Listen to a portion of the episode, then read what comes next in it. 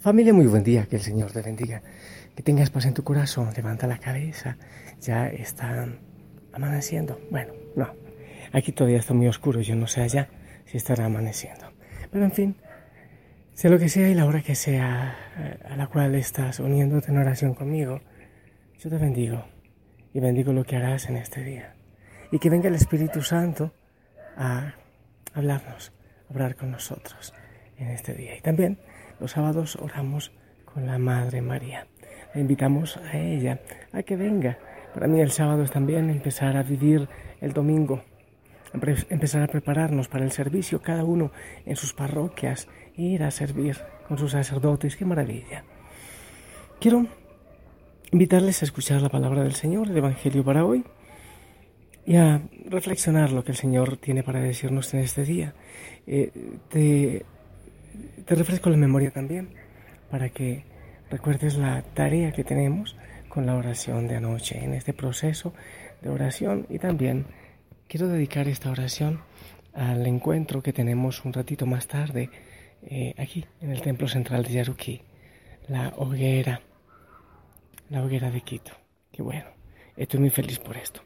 La palabra del Señor, del Evangelio según San Juan, capítulo 7, versos del 40 al 53.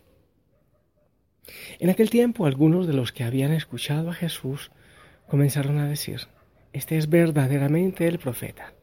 Otros afirmaban, este es el Mesías. Otros en cambio decían, ¿acaso el Mesías va a venir de Galilea? ¿No dice la escritura que el Mesías vendrá de la familia de David y de Belén, el pueblo de David? Así surgió entre la gente una división por causa de Jesús. Algunos querían apoderarse de él, pero nadie le puso la mano encima. Los guardias del templo que habían sido enviados para apresar a Jesús volvieron a donde estaban los sumos sacerdotes y los fariseos, y estos les dijeron, ¿por qué no lo trajeron? Ellos le respondieron, nadie ha hablado nunca como ese hombre. Los fariseos le replicaron, ¿acaso también ustedes se han dejado embaucar por él? ¿Acaso ha creído en él alguno, de los jefes o de los fariseos? La chusma esa, que no entiende la ley, está maldita. Nicodemo, aquel que había ido en eh, otro tiempo a ver a Jesús y que era fariseo, les dijo, ¿acaso nuestra ley condena a un hombre sin oírlo primero y sin averiguar lo que ha hecho? Ellos le replicaron, ¿también tú eres Galileo? Estudia las escrituras y verás que de Galilea no ha salido ningún profeta. Después de esto, cada uno de ellos se fue a su propia casa. Palabra del Señor. Familia, este Evangelio es fuerte, pero tiene muchas cosas simpáticas. Estos personajes, los fariseos, entre ellos uno, eh, Nicodemo, y eh, los soldados y Jesús. El corazón absolutamente cerrado de estos fariseos. Cerrado. Se creían definitivamente la vaca que más pasto cubría. Se creían el ombligo del mundo. Nicodemo, un hombre que simpatizaba con Jesús, que lo mandaron a estudiar la historia. Ya un viejo fariseo y lo mandan a estudiar la historia, para ver que de Galilea no salía nada bueno y los soldados que con corazón humilde, sin muchos títulos, se habían dejado maravillar por la palabra de Jesús. Vamos a ver qué es lo que pasa con los galileos, porque el pueblo dice, pero de un galileo no podemos esperar nada. Y también los fariseos critican a los galileos. Hubo un tiempo atrás, antes de Jesús, que se había dividido el reino del sur y el reino del norte. El reino del sur era Judea, luego hacia el norte, Samaria, y mucho más al norte, Galilea. Entonces, mediante eh, la división, por la división, se creía que solo, mejor dicho, tenían valor, tenían principios, eran judíos, creían en el Dios verdadero, los del sur, los de Judea. Pero de Samaria hacia arriba y peor aún los galileos no tenían nada, eran unos paganos. Galilea de los gentiles les llamaban.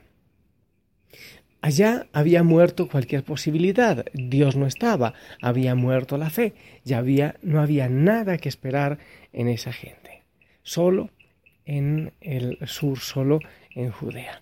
Y Jesús, Jesús, aunque en sí no había nacido en Galilea, nació en Belén, al ladito de, Jerusalén, pero después eh, viajó eh, recuerden ustedes, después del nacimiento a Egipto y se crió después en Galilea. O sea que no, no había nacido en Galilea, pero tenía mucho de Galileo. Entonces él también era de los excluidos, de los despreciados. Y un rey en esa época, el rey Jeroboam, en el tiempo, bueno, antes, como Todavía los galileos y los samaritanos bajaban al templo porque era el centro religioso, entonces quiso poner un pari.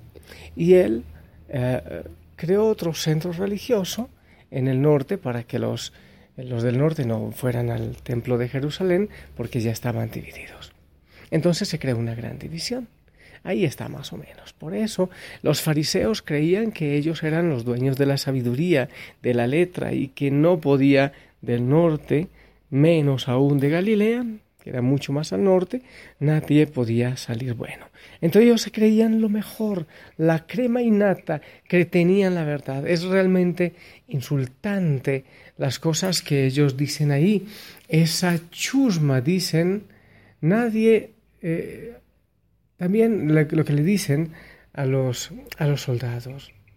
Los fariseos dicen, ¿acaso también ustedes se han dejado embaucar por él?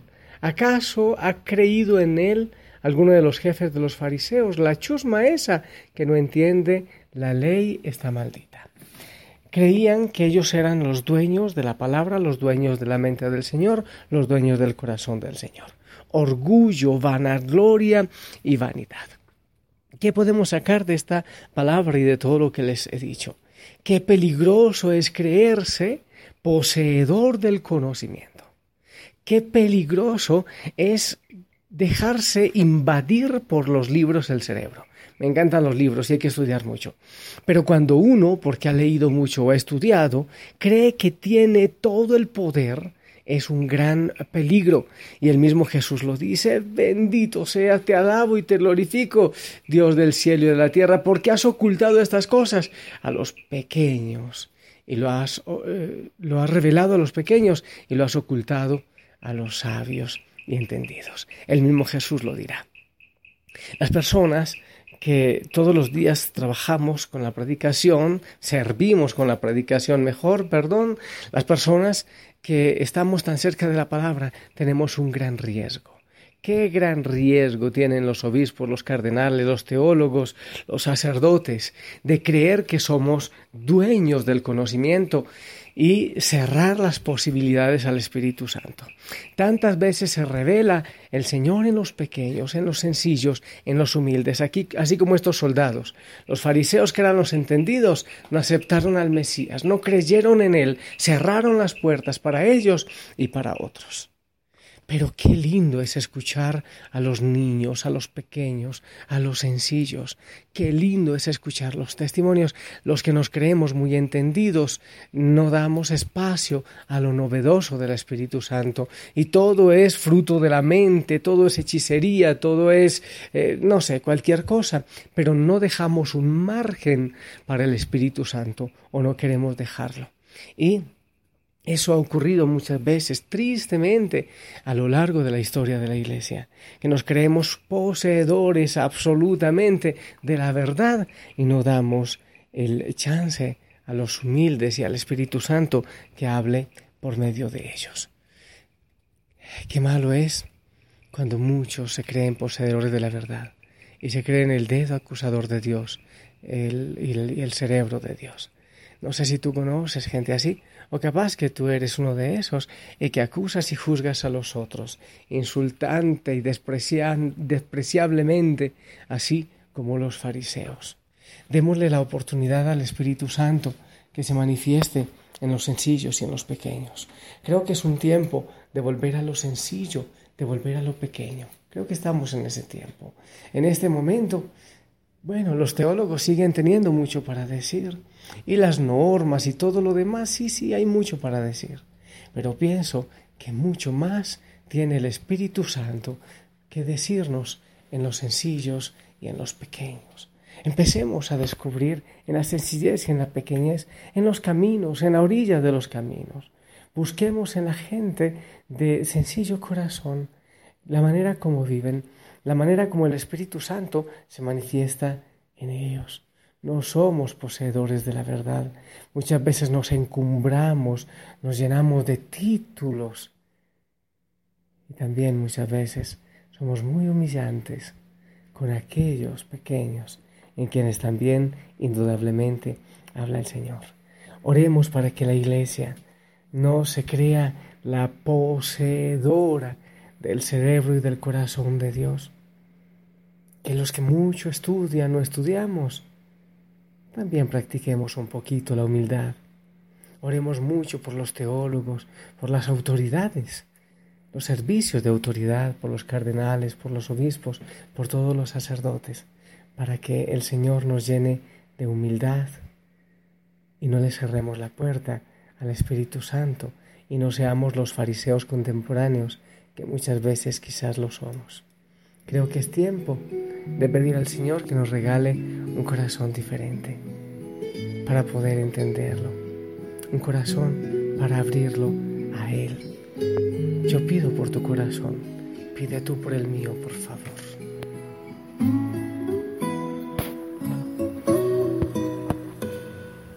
Hazme un corazón de barro,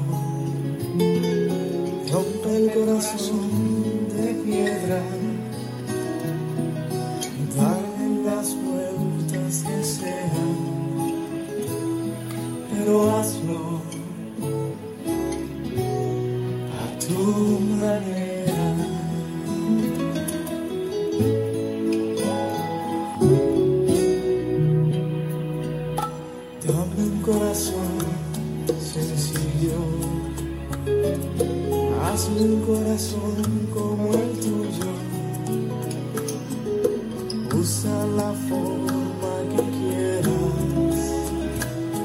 pero hazlo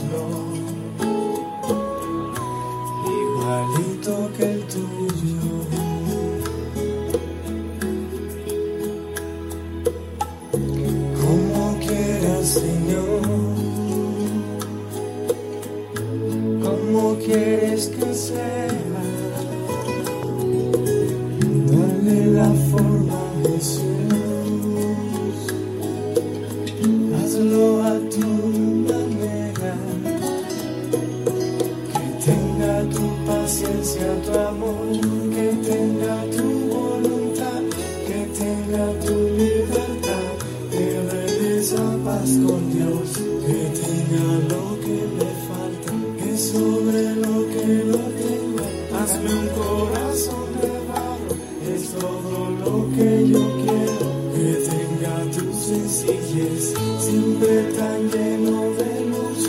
luz.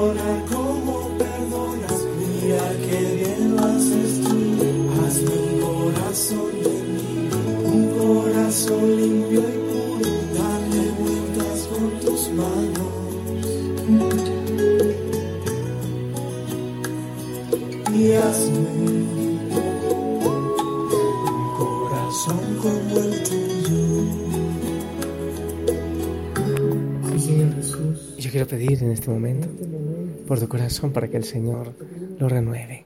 Cualquier cosa, en odio, que lo convierta en amor, en perdón. Y todo lo que es malo, lo que no te acerca al Señor, que el Señor lo lleve a algo diferente según su amor y su misericordia. Un corazón como el de Él, nunca juzgando, criticando, sino amando. De barro. Rompe el corazón de piedra.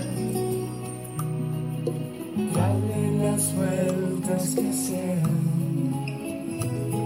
Pero hazlo a tu manera.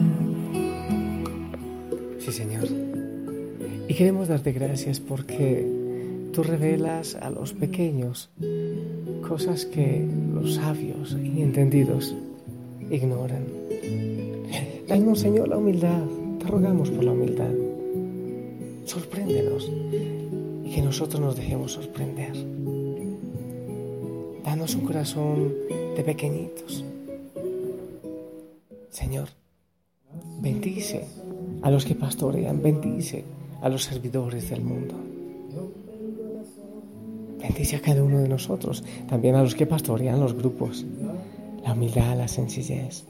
Que no hablemos en nuestro nombre, que no creamos que somos los dueños de la verdad y que nos dejemos fascinar, así como aquellos soldados que se dejaron fascinar por tu palabra.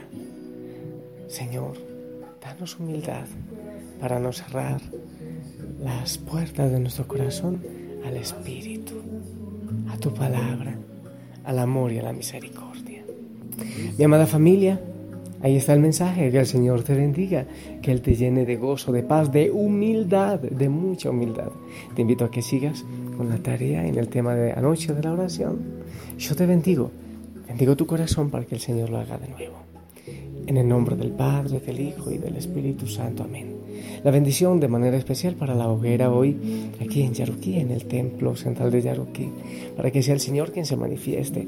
Vamos a hablar de pustinia, de hogueras, de oración, de sanidad.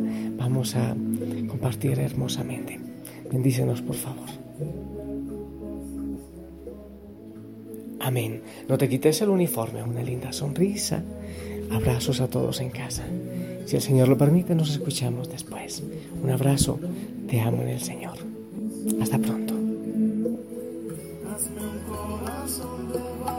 Es todo lo que yo quiero,